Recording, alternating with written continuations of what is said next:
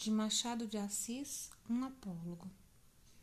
Era uma vez uma agulha que disse a um novelo de linha: Por que você está com esse ar toda cheia de si, toda enrolada, para fingir que vale alguma coisa neste mundo? Deixe-me, senhora. Que a deixe? Que a deixe por quê? Porque lhe digo que está com um ar insuportável, repito que sim, e falarei sempre que me der na cabeça. Que cabeça, senhora? A senhora não é alfinete agulha? Agulha não tem cabeça. Que lhe importa o meu ar? Cada qual tem o ar que Deus lhe deu. Importe-se com a sua vida e deixa dos outros. Mas você é orgulhosa. De certo que sou. Mas por quê? É boa, porque coso. Então os vestidos e enfeites de nossa ama, quem é que os cose senão eu? Você esta agora é melhor. Você é que os cose, você ignora que quem os cose sou eu e muito eu. Você fura o pano, nada mais. Eu é que coso, prendo um pedaço ao outro, dou feição aos babados. Sim, mas que vale isso? Eu é que furo o pano, vou adiante, puxando por você que vem atrás, obedecendo ao que faço e mando. Também os batedores vão adiante do imperador. Você, imperador?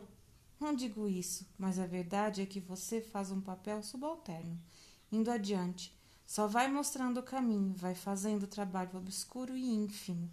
Eu é que prendo, ligo, ajunto. Estavam nisto, quando a costureira chegou à casa da baronesa. Não sei se disso que isto se passava em casa de uma baronesa, que tinha a modista ao pé de si para não andar atrás dela. Chegou a costureira, pegou no pano, pegou da agulha, pegou da linha, enfiou a linha na agulha e entrou a coser. Uma e a outra iam andando orgulhosas pelo pano adiante, que era a melhor das sedas, entre os dedos da costureira, ágeis como os galgos de Diana, para dar a isto uma cor poética, e dizia a agulha. Então, senhora Linha, ainda teima no que dizia há pouco? Não repara que essa distinta costureira só se importa comigo? Eu é que vou aqui entre os dedos dela, unidinha a eles, furando abaixo e acima. A linha não respondia nada, ia andando. Buraco aberto pela, pela agulha era logo enchido por ela, silenciosa e ativa, como quem sabe o que faz e não está para ouvir palavras loucas. A agulha Vendo que ela não lhe dava resposta, calou-se também e foi andando. E era todo silêncio na saleta de costura. Não se ouvia mais que o plique, plique, plique, plique da agulha no pano. Caindo o sol, a costureira dobrou a costura para o dia seguinte.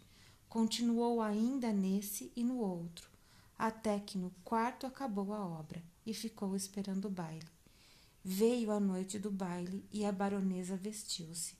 A costureira que a ajudou a vestir-se levava a agulha espetada no corpinho para dar algum ponto necessário, e enquanto compunha o vestido da bela dama e puxava a um lado ou outro, arregaçava daqui ou dali, alisando, abotoando, acolchetando a linha para mofar da agulha, perguntou-lhe: Ora, diga-me, quem é que vai ao baile no corpo da baronesa, fazendo parte do vestido e da elegância?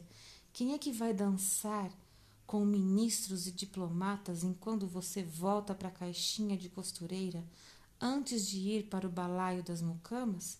Vamos, diga lá. Parece que a agulha não disse nada, mas um alfinete de cabeça grande e não menor experiência murmurou à pobre agulha: Anda, Aprende, tola. Cansas-te em abrir caminho para ela, e ela é que vai gozar da vida enquanto aí ficas na caixinha de costura. Faze como eu, que não abro caminho para ninguém. Onde me prendem, fico.